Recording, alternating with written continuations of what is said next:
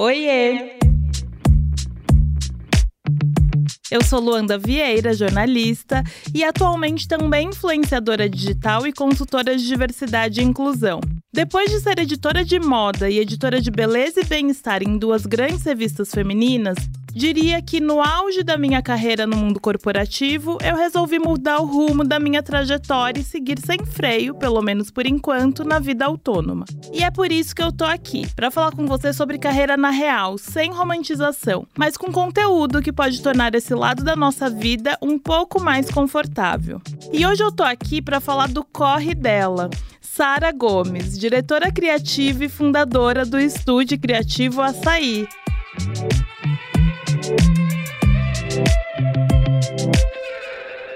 O Corre Delas. O Corre Delas é uma produção da Óbvias. Escute também Rádio Endorfina e Bom Dia Óbvias. Sara, sério, eu nem Oi. sei o que dizer. Muito bom ter você aqui. Olha, Obrigada. sem romantização é comigo mesmo. Não tem nenhuma, nenhuma romantização. Eu amo e eu amo te acompanhar por isso. E quando eu joguei o seu nome aqui para ser uma das entrevistadas, todo mundo te admirava muito, mas ninguém sabia exatamente o que a Sara faz, sabe? Todo mundo sabe que você é muito boa no que você faz, mas não sabe. Olha, faz parte da, da aura criada. Meu Exato. marketing tá, tá sendo bem feito. Exato, faz parte e eu acho muito legal a gente falar sobre isso. Eu vou trazer mais pra frente, inclusive, é, o mistério que você é no Instagram, que eu acho que também faz parte disso e tira um pouco daquela coisa que, ai, eu preciso ter tudo ali no Instagram pra eu ter uma vida profissional bem sucedida, sabe? Certeza. Eu sou o oposto dessa pessoa, mas eu admiro admiro muito. E tem uma, uma curiosidade que não tem nada a ver com o que a gente vai falar aqui hoje, gente, mas eu acho que vocês vão gostar de saber. Lu, tem a é ver, tem a ver. Depois eu te falo que tem a então, ver. Tem. Perfeito, então perfeito. Estamos alinhadas no pensamento. Mas a Sara foi convidada do casamento da Kim Kardashian, gente. Assim, e foi, tá? Não só foi convidada, como estava lá. E essa informação, assim, juro, eu amo de paixão. Então, obrigada por aceitar nosso convite. É um clickbait muito bom e eu sei disso. Então, é pode usar à vontade.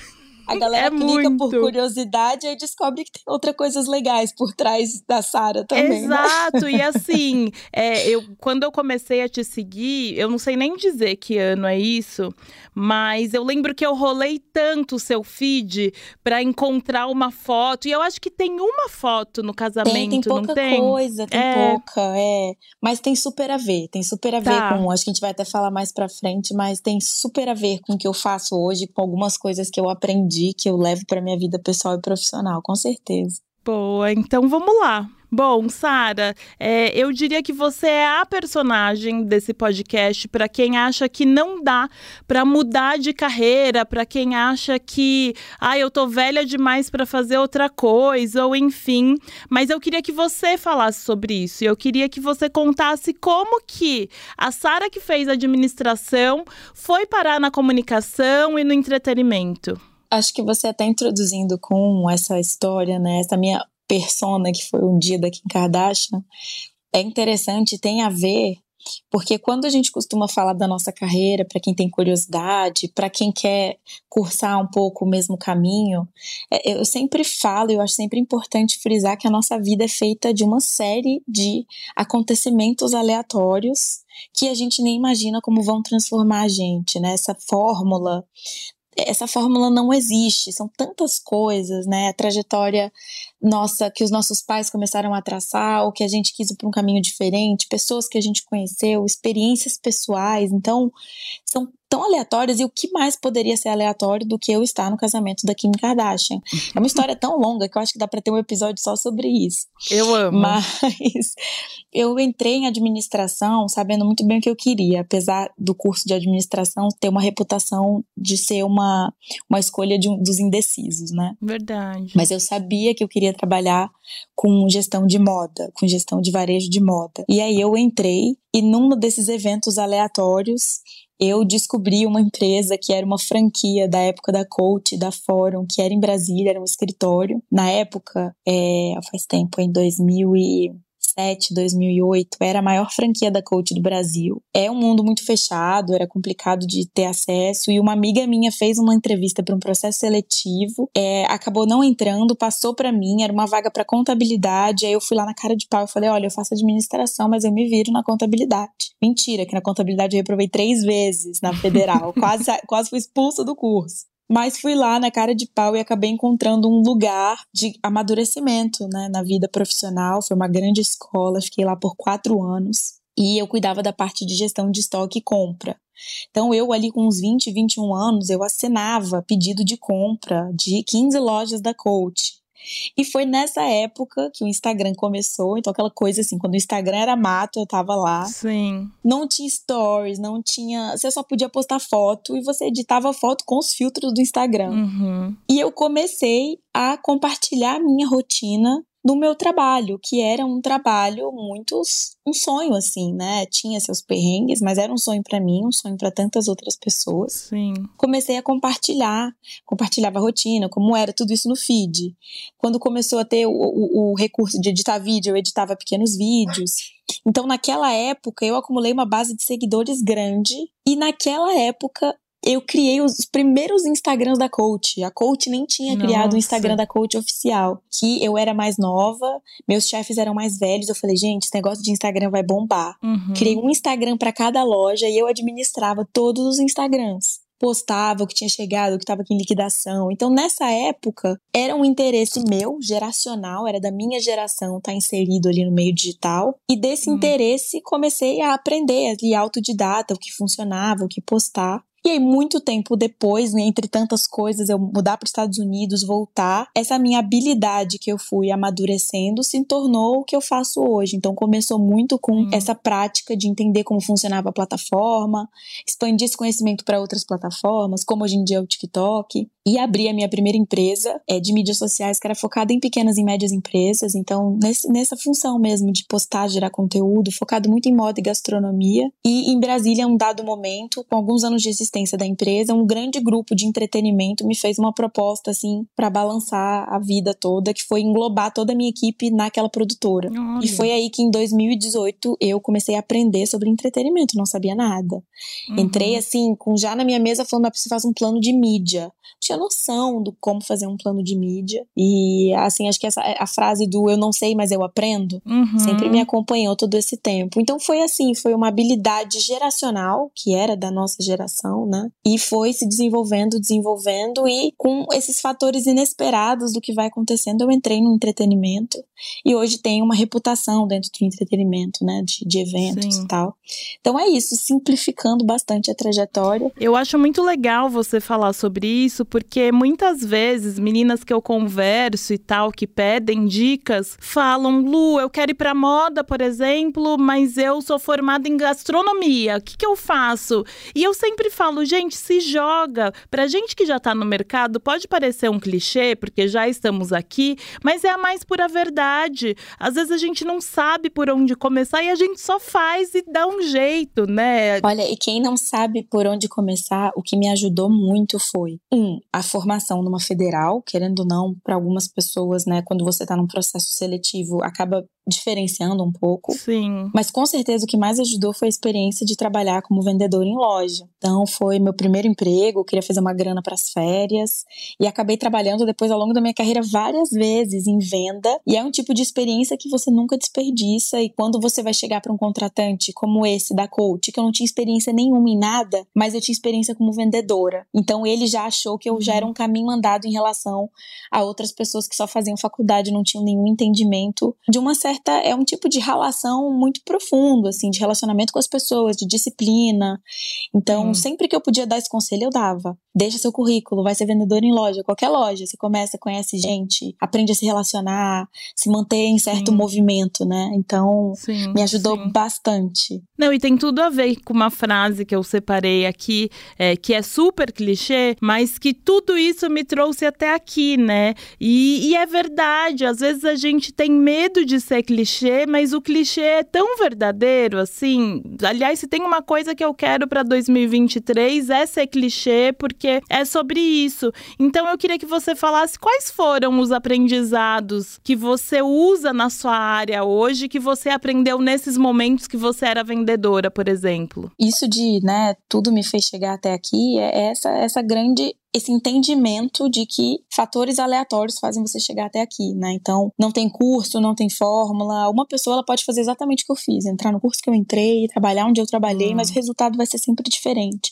Nem melhor, nem pior, só diferente. Mas desse, desse início de trabalhar como venda em loja, eu acho que tem a questão da disciplina e acho que tem a questão de você conseguir administrar ali o seu tempo, né? De você conseguir ter estratégias, de saber atender uma pessoa de uma certa maneira e ter um resultado, de desenvolver inteligência inteligência emocional, que acho que em qualquer carreira é o que a gente mais usa. É um soft skill, Sim. eu odeio usar a palavra em inglês, mas soft skill define bem isso. De inteligência emocional você usa em qualquer carreira e tá hum. fora ali do, do, do, do, programado, mas em algum momento você tem que usar. Mas eu acho que se eu fosse resumir, seria é, inteligência emocional. Eu acho que é o que eu mais aprendi como vendedora e em todas as carreiras seguintes.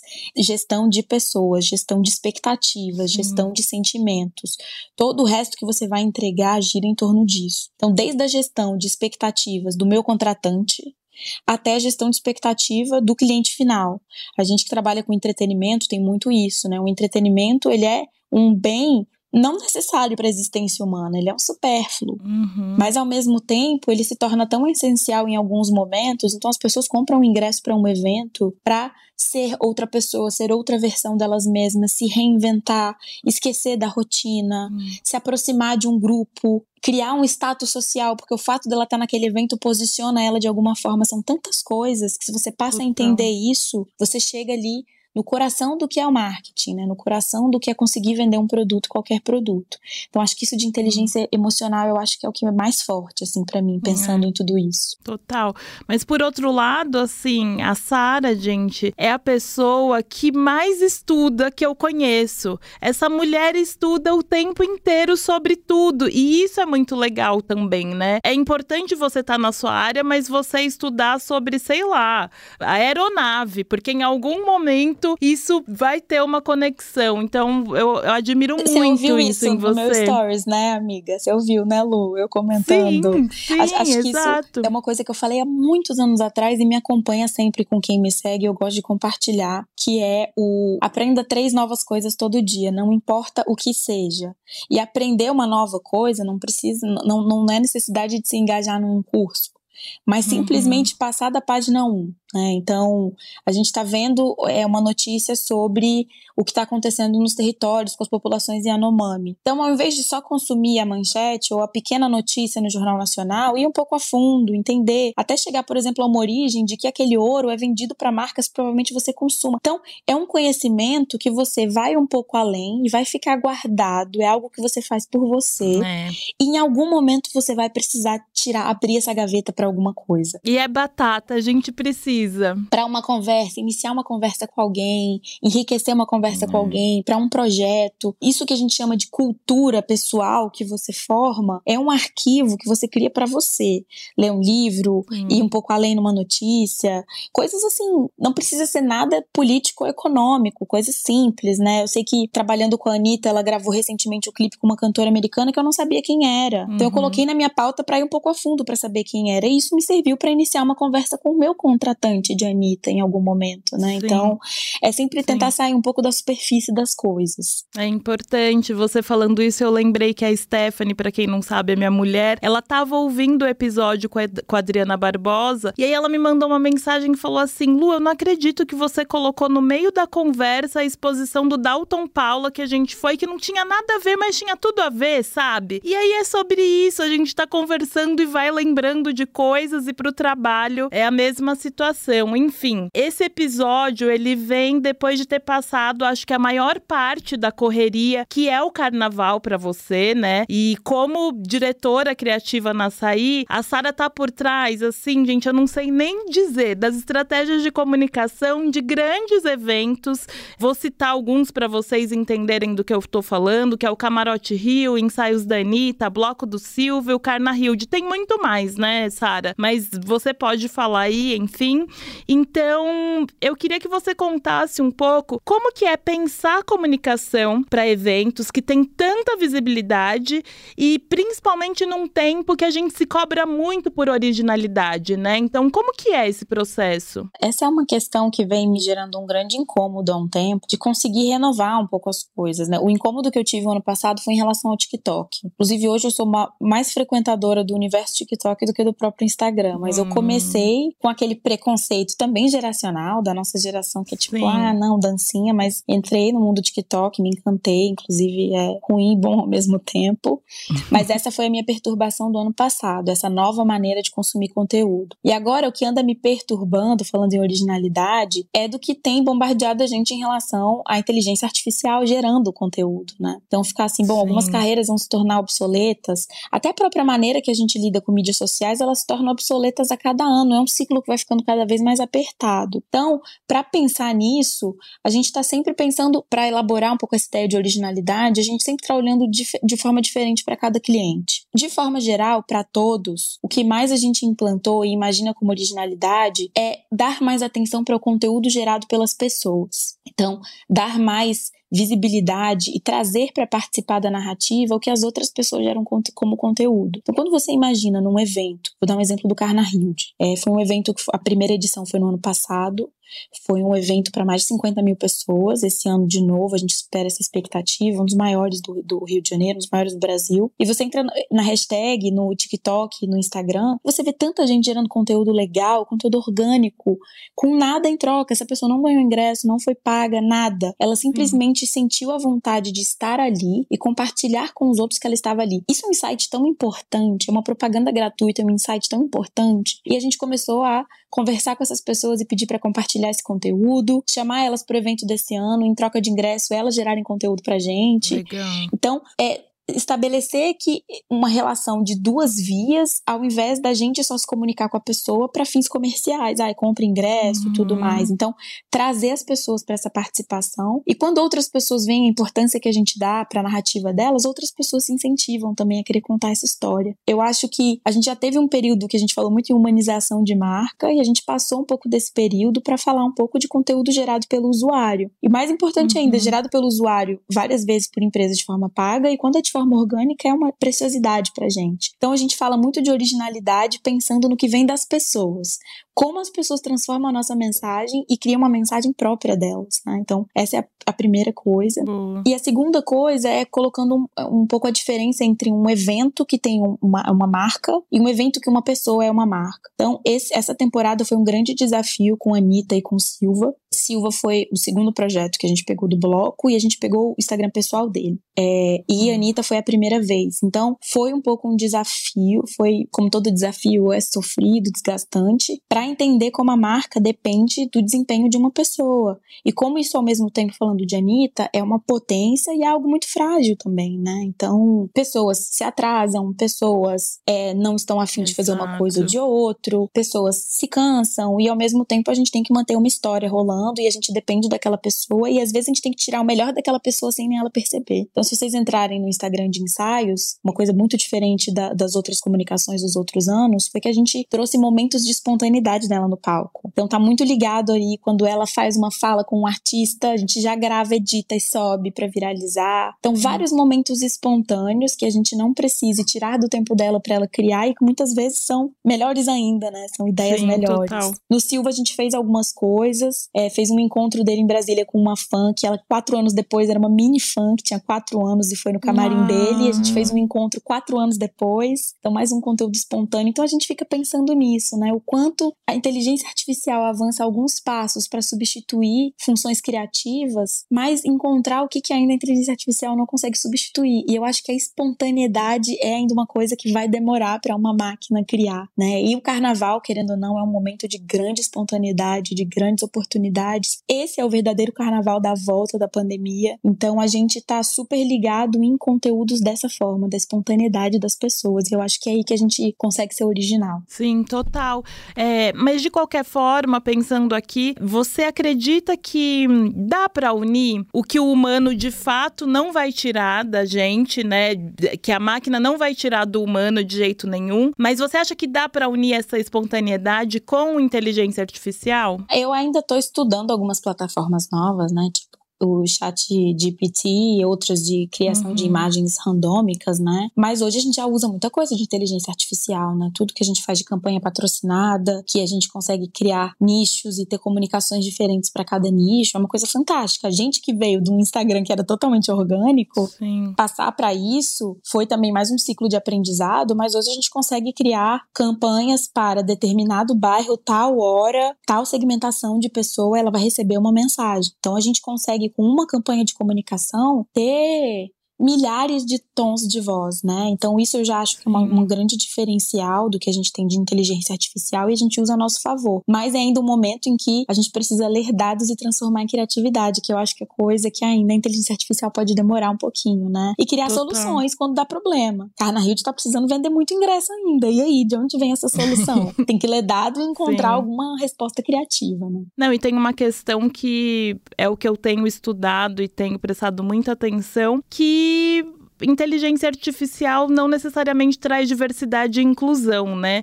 Porque a gente precisa sempre lembrar que quem está programando aquilo é uma pessoa e essa pessoa vem com todas as suas bagagens, enfim. E eu tenho pensado muito sobre isso, no quanto é um avanço, mas ao mesmo tempo discussões tão importantes como raça, gênero e tal acabam ficando para trás por conta dessa automatização. O que mostra que né, a, a modernidade das máquinas, ela não, não chega num lugar muito longe se não acompanhar com uma mudança progressista no é. pensamento das pessoas, né?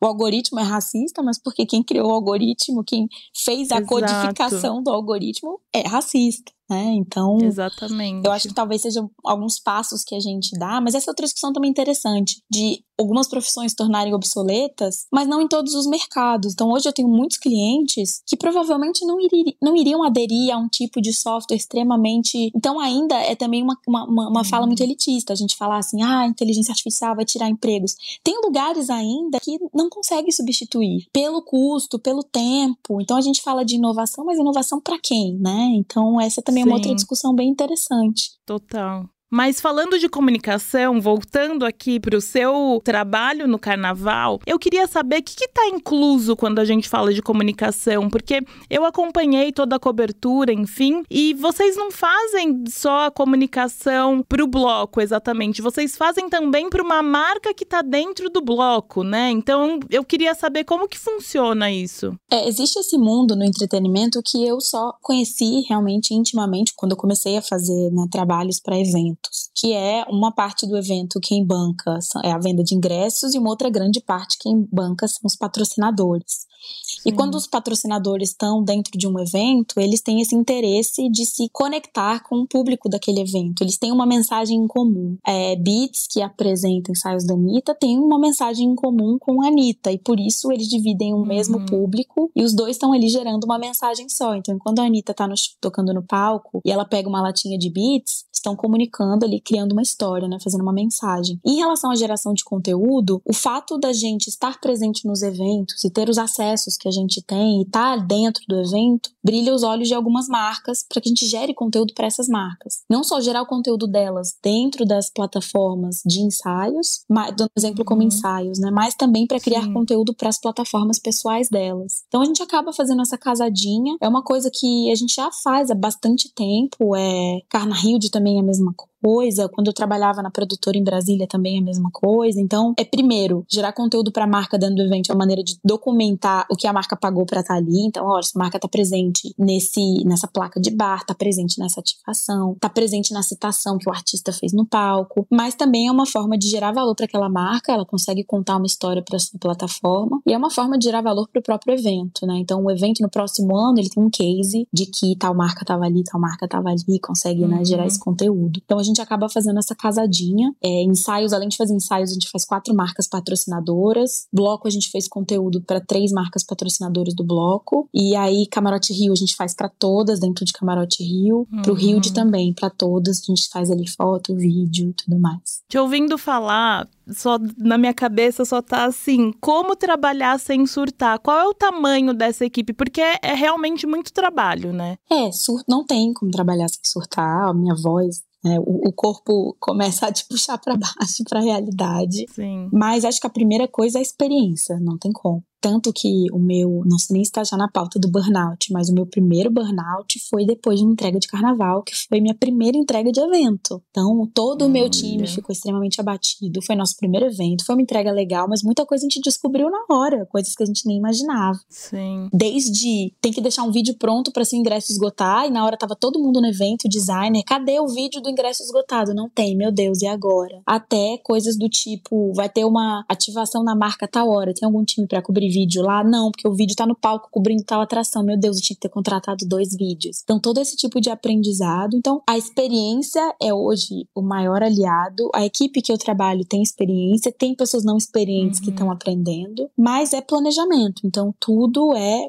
extremamente planejado. É, eu tenho uma planilha antes de todo evento que eu faço, com todos os horários dos shows, todos os horários que vai ter alguma coisa específica de ativação de marca, o nome de cada pessoa do time e a hora que eu quero que cada um esteja em tal lugar. Então eu consigo até cruzar hum. equipes. Então, por exemplo, nessa hora vai rolar uma coisa na ativação tal. Então lá tem que estar uma pessoa de social media, um fotógrafo, um vídeo. Enquanto rola essa ativação, os três já fazem conteúdo ao mesmo tempo. Fez o conteúdo, vocês têm meia hora para voltar para a sala, editar e subir o conteúdo. Porque daqui uma hora vai subir tal atração no palco, então todo mundo precisa estar tá lá. Então é um tempos e movimentos bem amarrado, que a gente amarra 80% para ter uhum. uma cota de 20, que não, não vai ser de acordo com o planejado, mas a gente consegue uhum. fazer isso. Então meu primeiro burnout foi depois de uma entrega de carnaval, carnaval no parque Sim. em Brasília. Foi essa grande escola e foi assim um grande surto. Foi uma mistura de não saber o que eu tô fazendo, fiz coisa errada, estressei todo mundo, um acúmulo de cansaço. No final deu tudo certo, mas na hora então, eu tenho essa relação com o carnaval também disso. É, mas você sabe que eu fico pensando em questão de liderança, a gente só tem essa empatia, eu diria, porque a gente já passou por isso, né? Talvez se não tivesse passado, você estaria sendo escrota com uma equipe porque você só estava pensando na entrega. Por outro lado, é, esse assunto tá tão em pauta hoje, saúde mental, que não dá para gestores, ah, eu nunca tive um burnout, então eu vou seguir sendo escrota aqui até o ter para eu poder mudar, né? Então é uma linha muito tênue entre você hum, tratar bem a sua equipe, né? Se preocupar, não é nem tratar bem, mas se preocupar e uma e ou, ou não se preocupar. Então acho que a experiência até no burnout faz sentido para o que você faz hoje, né? É, e é também uma parte da liderança que eu acho que tem muitos livros ou muitos coaches que falam sobre isso, mas a gente aprende na prática, que é a liderança de saber que liderar não é mandar liderar. Liderar é estar tá junto, né? Então são coisas pequenas, sabe, Lu? Sim. Até de ter um evento que é super complicado, eu tenho uma equipe competente que vai estar tá lá. Eu podia estar tá em casa, organizando tudo, descansando qualquer coisa, mas o fato de eu estar lá junto, mesmo que eu não esteja fazendo nada, mostra para a equipe que não podemos contar com ela. Então, liderar não é mandar e delegar. Liderar é, é, é gerir pelo Sim. exemplo. Então, ter um sonho de liderança, tem vezes que eu me sinto falar, ah, não, eu quero entrar numa empresa e ser funcionária de alguém. É extremamente exaustivo. Sério? Tenho. Sério? Eu já tive essas fases, já fui pra empresa, já voltei, uhum. já tive essas fases, mas é, acho que liderança tem a ver com isso e tem a ver também com, às vezes, você bater de frente com o cliente. Eu já abri mão de clientes Sim. por tratamento com a minha equipe. Já abri mão de contas boas, já abri mão de clientes pela forma como eles me trataram ou trataram alguém da minha Olha. equipe. Já abri mão, inclusive, de um cliente muito grande, uma label brasileira, não posso estar, mas muito grande. Mas abri mão por uma palavra torta, um é. tratamento é. que não tem como voltar atrás e dali escalaria para outra coisa. Eu vou falar, não, isso aí pode virar uma coisa muito tóxica. Não, e a mudança do mercado, ela de fato, eu acredito que ela vem a partir do nosso não, sabia? Porque enquanto a gente tá ali falando sim, sim, sim e fechando os olhos para situações que são inadmissíveis, as coisas vão continuar do mesmo jeito, Com né? Certeza. Então, acho que a mudança vem a partir do não, de de fato. Com certeza. Esse mais. É... Inclusive, todo mundo, todo mundo em volta nessa frase, né? Tá todo mundo mal, tá todo mundo sofrendo com algumas coisas Sim. contemporâneas, né? WhatsApp, o imediatismo. Por que, que todo mundo não faz um pacto para melhorar com todo mundo? Ai, Menina, um pacto é mundial. é muito doido. Eu fui num evento esse fim de semana e assim, sei lá, se eu conversei com 50 pessoas, as 50, inclusive eu, falou que não queria estar tá ali, mas a gente estava ali porque traz um status pra gente, um posicionamento pro que a gente quer pra nossa carreira. Mas eu falei exatamente isso para um amigo. Eu falei, putz, se ninguém quer estar tá aqui, e se a gente não vier, não vai ter esse evento mais. Total, vai obrigar o evento a ter que reinventar uma maneira de socialização. Exatamente, é sobre isso. A gente se cala para algumas coisas, né? Quando a gente encontra com as pessoas, qual é a primeira fala? Ai, tô exausta. E se você é. entrar num grupo e falar, não, que você tá bem, acho que você se sente até culpada de falar que você tá bem. Tá Total. todo mundo cansado, ai, tô cansado, correria. Qualquer época do ano, carnaval, meio do ano, qualquer coisa, você encontra uma pessoa, a primeira coisa é você tentar achar um colo é. amigo e algum lugar para desabafar que você tá na correria. Esse último mês de janeiro, é. acho que eu fui tão insuportável para meus amigos e até não tão amigos assim, que se alguém perguntava se eu tava bem, eu já começava. Ai, não sei isso Sim. e aquilo. E tentando buscar em alguma forma na minha fala uma maneira de tentar encontrar uma solução. Então, eu sempre fico pensando nisso. Gente, o WhatsApp é um ferro na vida das pessoas. É. Às vezes que o WhatsApp caiu, que teve aquele problema, meu Deus, foram as melhores horas da minha vida. Não, foi e todo perfeito. Todo mundo reclama do WhatsApp. Todo todo mundo reclama que tá em mil grupos, mas o contratante faz mil grupos. Eu tô num projeto agora que tem 15 grupos. Não é, faz não, é nenhum é sentido. Então, assim, fala, gente, vamos fazer um pacto mundial, vamos conversar sobre isso. É. Se ninguém responder o WhatsApp depois das seis da tarde, todo mundo vai se acostumar com isso. Exato, vai tá, é normal, é normal. Você sabe que o meu primeiro sintoma de burnout foi de fato o WhatsApp, que eu olhava quando chegava mensagem uh, do trabalho de pessoas pessoas do trabalho que às vezes nem era para falar sobre trabalho, era para falar: "Oi, Lu, tudo bem?". Aquilo já me deixava assim, uma sensação de morte horrível, horrível. Então, o WhatsApp eu, eu tenho essa, eu vou entrar nesse pacto aí com você, vamos liderar essa Gente, como é que a gente corrente. se organizava antes do WhatsApp? A gente era obrigada a se organizar, fazer uma lista, uma é. reunião e todo mundo tinha que seguir aqueles pontos. Agora com o WhatsApp todo mundo muda de ideia, todo mundo acha que é tudo para ontem, mas o meu burnout também hum. foi com WhatsApp e com e-mail e-mail. Então eu, eu é, começava. É. De, quando eu chegava de manhã e precisava abrir o e-mail, eu já começava a ficar ansiosa, tinha palpitação. WhatsApp eu silenciei, até hoje tá silenciado, mas da ansiedade. E o meu é. burnout é. foi uma. Começou com uma bronquite que não passava, não tinha explicação, não era alérgica, não era bacteriana, não era viral. E ela foi escalando, eu tinha febre todo dia, tomava paracetamol todo dia para mascarar a febre. E aí teve um dia que eu tive uma hum. grande tela azul. E eu fiquei, tive que ficar hum. 30 dias sem nenhum contato com telas, TV, computador ou celular. E aí depois, psiquiatria até hoje, meu psiquiatra minha vida. É. Mas assim, não aprendi muita coisa não, tá, Lu? Eu ia falar sobre isso justamente agora, já que a gente tá falando sobre saúde mental, já vou entrar nesse bloco porque acho que vale continuar aqui. É... E eu até falei na minha terapia ontem que eu ia te entrevistar e falei sobre essa pergunta que é depois desse esgotamento, desse burnout, a sua relação com o trabalho mudou? Não mudou é. e eu ainda ainda tenho semanas e semanas que eu acho que eu tô chegando no precipício de novo.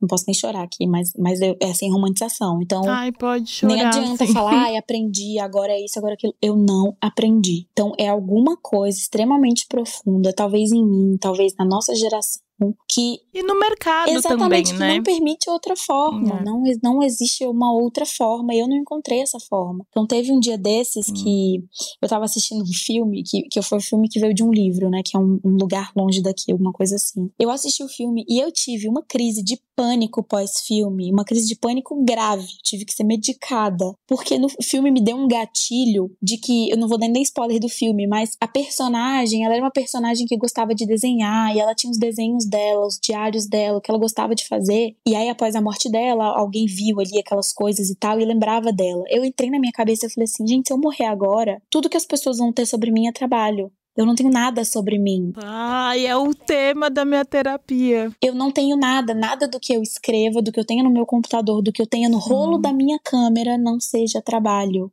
Então eu entrei nessa grande crise de falar quando que eu deixei virar dessa forma e por que eu não consigo sair dessa. E o que me ajudou muito na, na psiquiatria foi o diagnóstico de TDAH, que provavelmente eu já sofri uhum. há um uhum. tempo e nunca foi tratado, diagnosticado. Inclusive, é uma grande questão que a hiperatividade ela demora a ser diagnosticada em mulheres, principalmente, e muitas mulheres vão entender que elas são TDAH depois dos 30, porque está muito relacionada uhum. ao agitamento físico, que normalmente você encontra mais nos uhum. meninos na infância mas o TDAH tem a ver com. pode ser, se, se, traduzir no físico, mas tem a ver com grande atividade mental. E aí, Sim. esse diagnóstico e a medicação apropriada foi uma mudança de chave na minha vida. É, eu tinha muito medo de medicação de psiquiatria e tal, mas me ajudou muito. Uhum. Mas me ajuda todos os dias, mas eu ainda não consegui sair dessa, Lu. Não consegui encontrar uma fórmula. É, tamo junto. E eu acho que é muito pelo mercado também, né? Porque no fim das contas a gente precisa trabalhar.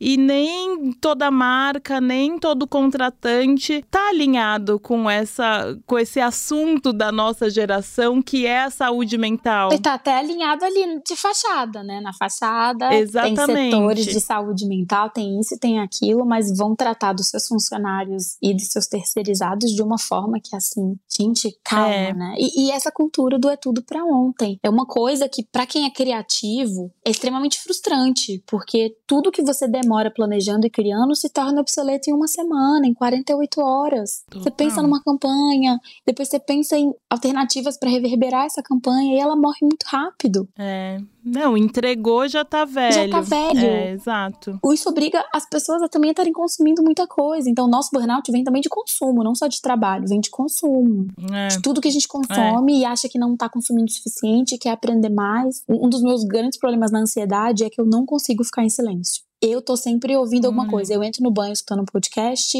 eu vou passear com o cachorro escutando um podcast. Aquela coisa de estar tá sempre pro, sendo produtiva, né? O meu Spotify, ele não fez o meu minha retrospectiva do ano. Travou. Porque eu não escuto travou. mais música, eu só escuto podcast. Gente, é consumindo informação o tempo inteiro. Eu parei de ouvir, ai, ah, vou ouvir uma musiquinha que não tem. Se eu não sentir que eu tô consumindo alguma coisa, parece que eu tô num grande limbo e eu preciso me movimentar. Hum, é. Não falei que você era a pessoa que mais estudava, que eu conheço.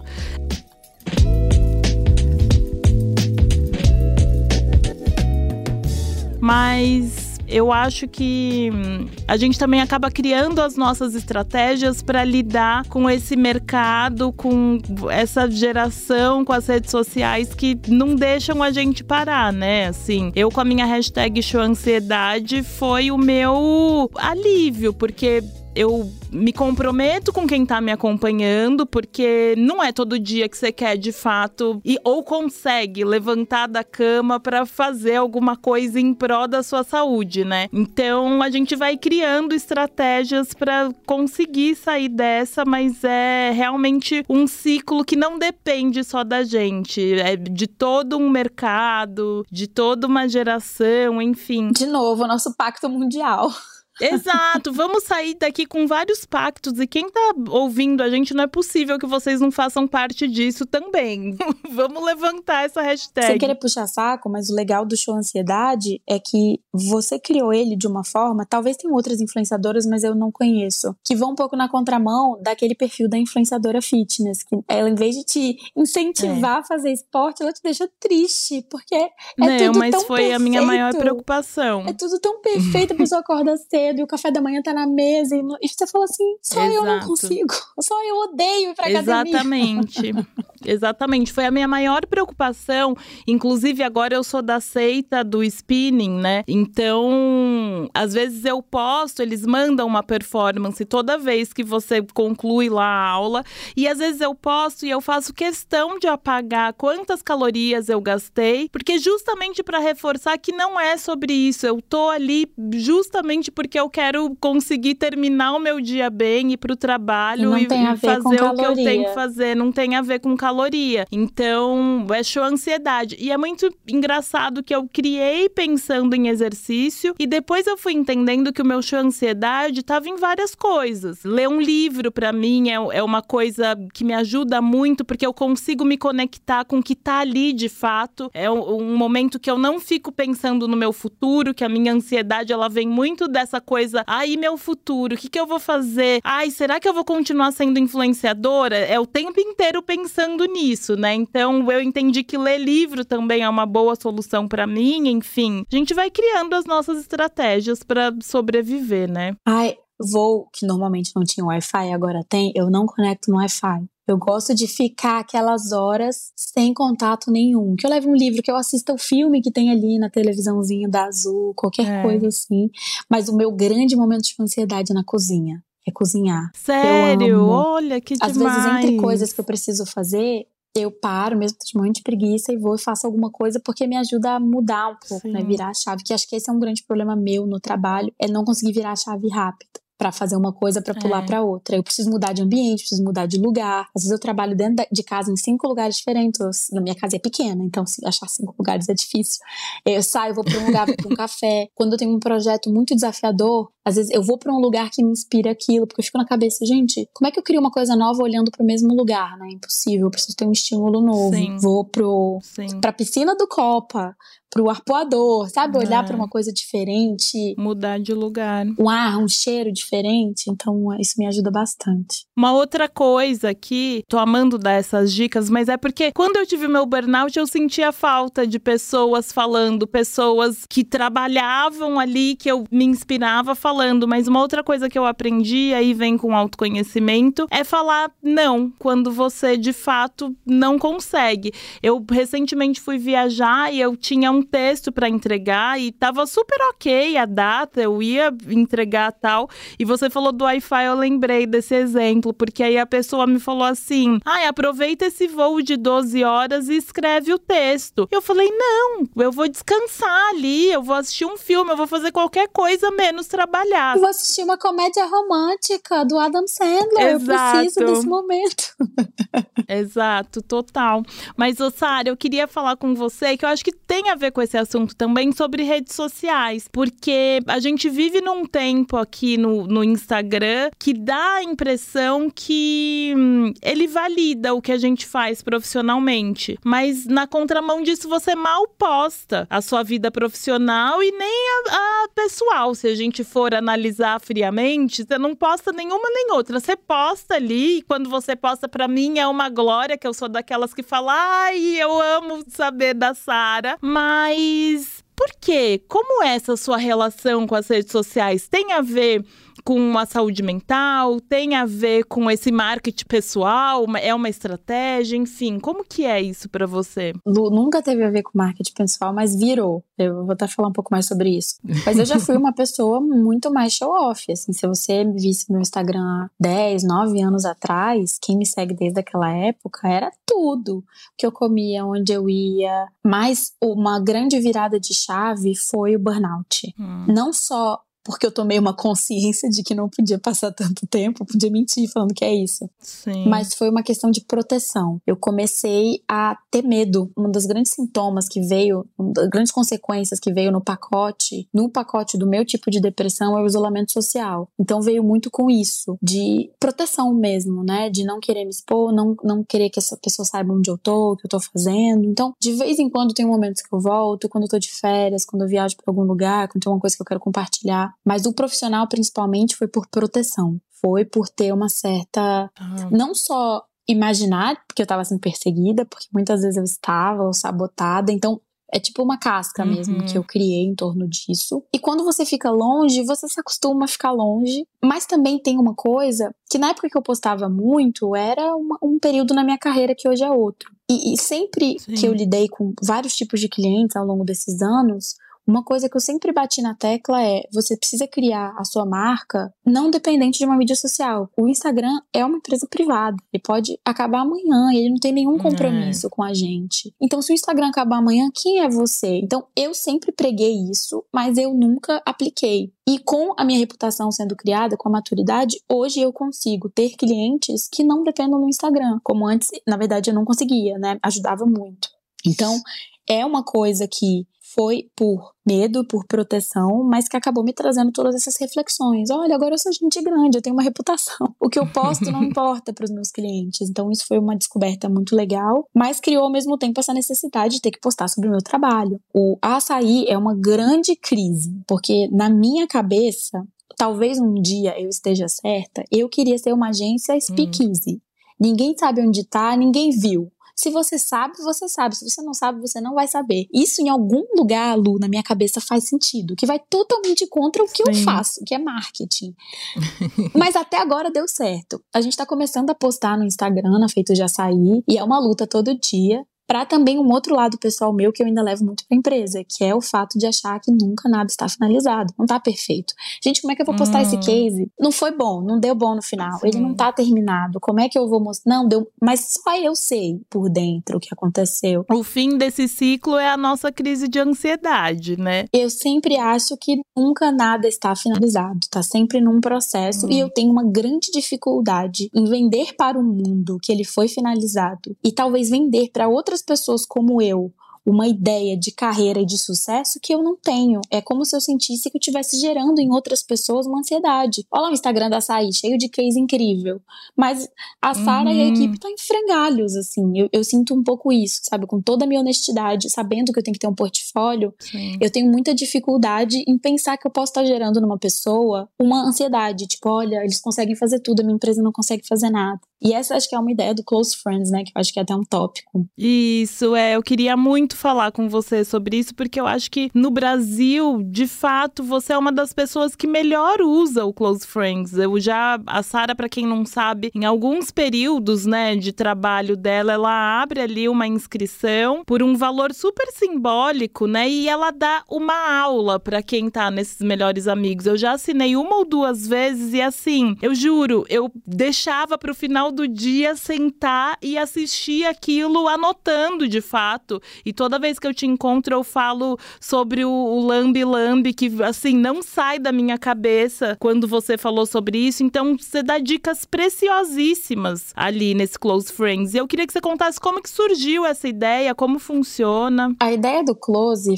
foi, ao mesmo tempo, eu consegui voltar a falar da minha carreira num grupo menor, então eu sinto como se eu estivesse uhum. mais protegida, sabe? Eu sinto que como se eu soubesse todo mundo que tá ali. É uma Sim. maneira, um lugar que eu me abro mais, um pouco mais sobre a rotina de trabalho. E ao mesmo tempo capitalizar uma coisa que é um, esse conhecimento, que eu nunca tinha me dado conta, né? O quanto Sim. todos esses aprendizados, eles têm um valor. E é um valor simbólico, porque meu público hoje no Instagram, a maioria são de pessoas mais novas, que vão começar a carreira, entrando numa carreira, então é, é muito visualizando isso. É muito por uma uhum. questão de democratizar um pouco esse conhecimento, né? Eu sempre, é, desde a minha formação Sim. na federal, eu tenho muito na cabeça de devolver para a sociedade um pouco do que eu consegui usufruir do ensino gratuito. Mas é isso, é as pessoas acham que é uma coisa para eles, mas é para mim, é uma cura muito grande para mim desse grupo e mostrar e mostrar a rotina uhum. e não ter medo de compartilhar algumas coisas. E o Close Friends eu acho que é uma ótima maneira de eu conseguir compartilhar conhecimento de uma forma que não seja uma coisa final, tipo vender um curso. Curso, aprenda como fazer um plano de comunicação Lu, eu nunca consigo o plano que eu queria para meus clientes aplicar. Sempre acontece alguma coisa imprevisível, o dinheiro acaba, uhum. teve que antecipar alguma coisa. Então, na minha cabeça, como é que eu vou vender um curso de uma coisa que eu nunca consegui aplicar 100%? Eu me acharia uma grande charlatã. E o Close Friends é uma maneira das pessoas verem esse vai e volta. Ó, esse é o plano. Sim, total. Mas deu certo aqui, não total. deu certo aqui. Então, muita gente à minha volta fala que eu deveria ter um curso e tal. Talvez eu tenha em algum momento, e talvez seja nesse formato, seja nesse formato de não tá Sim. acabado, não tá perfeito. 10 dicas para fazer um plano de comunicação. Eu consigo listar 10 dicas. Mas uma pessoa compra uhum. isso e ela vai aplicar essas 10 dicas e não vai dar certo. Mas por que não vai dar certo? Exato. Porque na vida as coisas não dão certo de acordo com o planejado. Então, é uma maneira que eu encontrei de ficar um pouco mais em paz vendendo o meu capital, vendendo o meu capital intelectual, mostrando a realidade. E tenho, eu tenho muita crítica, né, sobre essa venda de infoprodutos. Tem um vídeo meu no Instagram que foi o que eu mais que tá no, no Rios, no IGTV, que foi durante a pandemia que eu estava por aqui, do tanto de gente vendendo curso, vendendo curso, e eu fiz um vídeo sobre essa pirâmide do conhecimento, é, e é uma das coisas que eu acredito bastante, é o quanto se tornou fácil você vender conhecimento, você enlata ele de uma forma bacana, você copia de um lugar, copia de outro, você nunca aplicou esse conhecimento, você nunca teve um ciclo aplicado para entender, para inovar, para mudar, e você de repente está vendendo esse conteúdo. Eu acho que o Close Friends possibilita isso. Ouvindo você falar falar, é, me vem à cabeça que no fim das contas a gente não sabe de onde veio esse conhecimento, né? E, e tá tudo bem não saber de onde veio esse conhecimento? Você se sente dona desse conhecimento e quando ele vai para o mundo você fala, putz, eu que falei isso e agora tem 10 pessoas fazendo e falando com propriedade. É, no, no Close Friends é uma rede tão legal, assim, tem várias pessoas que têm agências e é uma troca tão legal. Tudo que as pessoas perguntam eu compartilho. Eu acho que conhecimento é uma coisa que não pode ser economizada. Não, não encaro como alguém vai replicar isso. A pessoa vai replicar de um jeito, vai acontecer uma coisa diferente. Então, não economizo, as pessoas perguntam, eu sempre respondo. O fato de eu me colocar dessa forma faz com que as pessoas também se coloquem dessa forma, de uma forma extremamente generosa, de compartilhar Sim. com os outros. Nunca soube de ninguém que roubou algum conhecimento para vender em algum lugar. E também se fizesse, uhum. tudo bem, ela vai ter um resultado específico para aquela ação. Mas é um grupo muito legal, assim. Eu espero ampliar e, e transformar ele em rotina, assim. Em, acho que seria um plano. É, eu amo. eu amo, eu amo. Para quem não conhece, aliás, como que a gente te acha nas redes sociais? Instagram é Sara com H no final e Gomes e no lugar do zero é um, no lugar do O é um zero. Então, vocês achar lá assim. No TikTok Boa. eu criei o TikTok, mas eu não crio nada, eu só assisto, então. Mas no Instagram tem tudo. Tem a vida toda no Instagram. Boa, Sara. Agora a gente vai para o quadro sobre bloqueio criativo que chama Putz Travei. Então, o que, que você faz quando você está travada criativamente? Oh, acho que a gente até comentou sobre isso aqui, né? Essa coisa de você pensar que você tem que criar muita coisa diferente e você ter sempre o mesmo estímulo foi uma grande mudança para mim. De falar assim: olha, eu tô sempre na mesma mesa, olhando para a mesma parede, com a mesma temperatura do ar-condicionado, ouvindo as mesmas coisas. Se de repente eu tentar mudar, eu vou trabalhar na casa de um parente, eu vou trabalhar num café, em outro lugar. Então isso eu acho que me ajuda bastante. Mudar o local. Então, estímulos diferentes para criar coisas diferentes. O que me ajuda muito também é não posso dizer que TikTok ajuda muito, porque às vezes você fica presa ali, mas o TikTok, ele tem uma capacidade tão fina de entender o que você gosta e de te mostrar um tipo de conteúdo que você é. gosta, que hoje em dia é difícil dizer se ele mais me atrapalha ou mais me ajuda. Mas eu acho que condicionar o TikTok, refinar ali a pesquisa, tem ajudado bastante. É, mas acho que mais me ajuda no bloqueio criativo é isso, mudar de espaço. Ah, e outra coisa, publicações impressas, livro ou revista. Tô travada, eu desço Ai, na banca amo. e compro revista. Amo. Folhear revista, revista de moda, revista. Eu só não compro essas de negócios, mas revista de moda, de decoração uhum. de casa, eu acho extremamente descompressora, assim, acho que é, ajuda muito a cabeça a voltar para um eixo. Demais. O próximo quadro, ele tem tudo a ver com o que a gente falou até agora, que é o tá todo mundo exausta. Então, tá todo mundo exausto, é isso, gente. E aí eu queria saber qual que é o melhor descanso para você. Ai, Lu, eu queria, eu não sei. Eu juro que eu não sei. Tem, pode responder, não sei. É difícil, né? Não, eu acho muito difícil eu essa não também. Sei, olha, são, são poucos filmes difícil. que me conseguem não querer mexer no meu celular. Mas ó, vou dar um bom exemplo. Ontem eu me encontrei com uma amiga das antigas, da, da adolescência, assim, que mora fora e tava aqui. E a gente foi comer alguma coisa e eu fiquei umas três horas sem pegar no meu celular. Então eu acho que às vezes se engajar em alguma coisa com uma pessoa, Sim. querer procurar mais pessoas que te façam querer ficar longe do celular, eu é. acho que é um descanso. Estar presente, né? Exatamente. Mas eu, eu não posso Estar responder presente. aqui porque eu não sei. Não sei, eu diria melatonina. É. Talvez seja a resposta. Melhor descanso, total.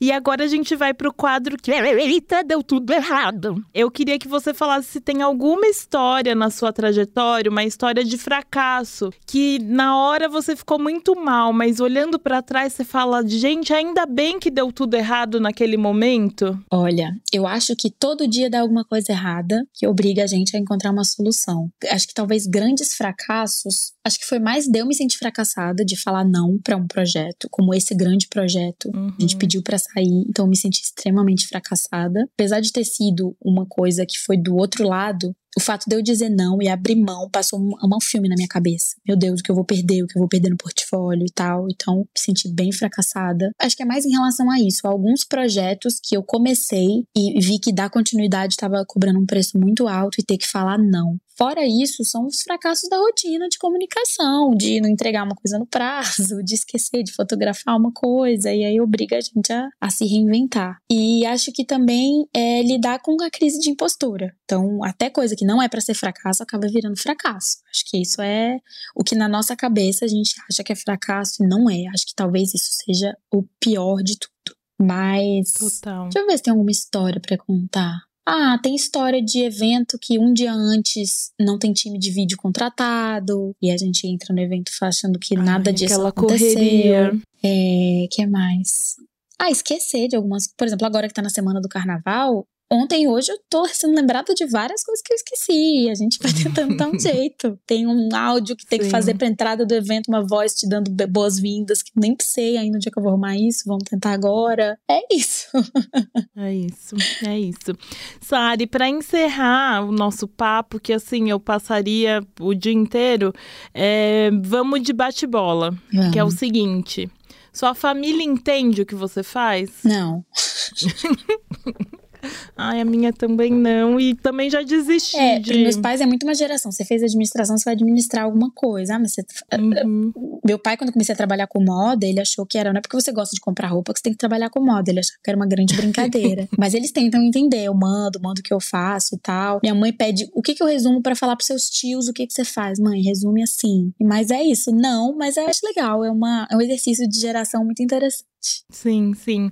Em um tweet, o que é ambição para você? Ó, vou, vou ser bem sincera, você me mandou a pauta, mas eu falei, eu não vou pensar nesse bate-bola, porque se eu fosse pensar, eu ia ficar ansiosa. Desde ontem, então aqui é tudo orgânico. Eu não pensei, eu li, é ao vivo. Ao vivo. Quem sabe faz ao vivo. Olha, o que é ambição? Eu acho que ambição é. Acho que é um lugar onde você chega que você consegue levar muitas pessoas junto, sabe? Acho que não é só de você se levar pra um lugar de conquista. É você conseguir levar tanta gente junto. Então, você conquistar, ter bens materiais, ter uma reputação sozinho, eu acho que é um- uma trajetória que talvez seja um pouco é, é obscura. Mas você conseguir chegar lá e tantas outras pessoas chegarem lá com você, eu acho que isso é o que eu tenho como grande ambição. Seja como um fator financeiro, seja como reputação, né? É ir e levar junto algumas pessoas. Uhum. É, divide com a gente qualquer tipo de conhecimento que tenha feito diferença na sua trajetória. Pode ser um TED Talk, um livro, um curso, um arroba. Eu tenho na ponta da, da língua um livro que eu li ele a primeira vez há 10 anos atrás. Ganhei de um grande mentor meu. Eu li ele em inglês e agora eu tô lendo ele em português, que chama Originais. Como os não conformados mudam o mundo. É um Olha. livro muito legal, com vários exemplos práticos e alguns estudos sociais de pessoas que não se conformam com uma coisa e tentam uma coisa diferente. Ele é muito fora do eixo de, ah, o caso do Steve Jobs, que a gente tá acostumado a ver, sabe? É uma coisa muito mais próxima. Ele tem até um Uhum, episódio sim. que fala de procrastinação, Demais. Lu, que mudou a minha vida. Antes do meu diagnóstico de TDAH, que eu era uma grande procrastinadora, quando eu li esse, esse capítulo, eu falei, eu comecei a me entender. Então foi um livro que mudou bastante. E Cara, eu tenho muita coisa no TikTok, mas não consigo lembrar. Mas eu adoro uns perfis aleatórios no TikTok, assim, que vão desde uma menina que eu descobri. Acho que quem olhar lá meu TikTok, que é Gomes Sara, igual o Instagram, e ver quem eu sigo, que tá aberto, é uma menina que eu segui ontem. Uma menina mega rica do Canadá, que tem uma rotina totalmente fora da realidade. Eu amo assistir ela fazendo Hum. compras, unboxing de Chanel. Amo assistir essas coisas. Desde um cara que chama Nate Brown, que eu conheci ele no círculo do Kanye West da Kim, ele era diretor criativo do Kanye na época, e ele criou um TikTok e ele falava de várias novidades no mundo da direção criativa, e é super legal. É, mas eu adoro TikTok, amo. Eu não supero essa sua amizade, Kim. Não Ah, supero. e amiga, in- inclusive o que a gente que a gente falou que me fez aprender muito, me fez aprender muito a como me comportar no meio de muitas pessoas famosas, a como agir. Ela é um grande exemplo de que ela se Sim. tornou milionária, bilionária e tornou todo mundo à volta dela bilionário. Eu nunca vou esquecer isso. Por todo o preconceito que ela sofre. Qual é o caso de uma Total. pessoa que transformou a família toda em bilionária? Só pra dar esse adendo aqui. É. Não, e isso de saber como agir, né, no meio dessas pessoas faz toda a diferença no seu trabalho hoje, né? Com certeza. Eu vejo a Anitta na minha frente, recebo áudios confidenciais e não me emociono. Então, isso é uma coisa que eu exercitei há muito tempo atrás. É isso. Uma palavra que define o seu conteúdo nas redes sociais. Essa eu quero ver. Gente. Aí eu acho que é um grande surto, assim, de quando eu tô de bom humor e posto muita coisa, e quando eu tô na depressão e sumo. Eu acho que é realmente é, é um, é um espelho assim do que eu, dos surtos diários. Então, quem me acompanha sabe, a Sara tá vendo, tá postando tudo. Sara sumiu e Sara tá em posição fetal. Então, acho que é um surto. Acho que é um surto, mas é isso. Um surto, um surto. é, a vida é um surto.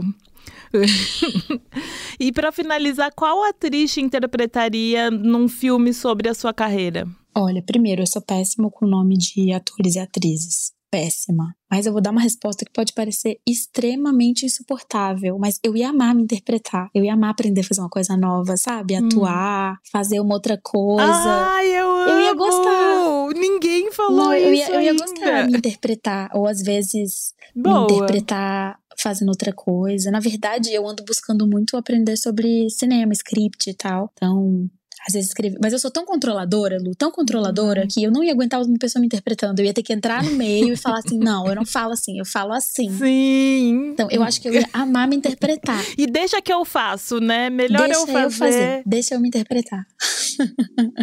Sara, amei, amei, amei, amei, amei. Obrigada por Obrigada, topar é, no meio dessa correria toda que é o carnaval para você. E muito obrigada pela generosidade de compartilhar Nada. todo esse Nada. conhecimento seu que eu não canso de te ouvir. E assim, esse vai ser um dos meus episódios que eu vou ficar voltando a todo momento, sabe? Porque é realmente muito precioso te ouvir. Ai, em vez disso, me liga, me liga que a gente conversa conversa, a gente faz conversas inéditas, pensa em outros episódios. Me chama pra almoçar. Domingo eu tô precisando almoçar e sair do celular. Com certeza. Mas eu amei também. Sempre tive. Participei de alguns poucos podcasts, sempre foi incrível. sempre fiquei muito ansiosa no início, mas sempre saio muito feliz. Não, foi tudo, foi tudo. E eu não posso deixar de agradecer todo mundo que tá ouvindo a gente e tem compartilhado o Corre Delas. Obrigada e até semana que vem.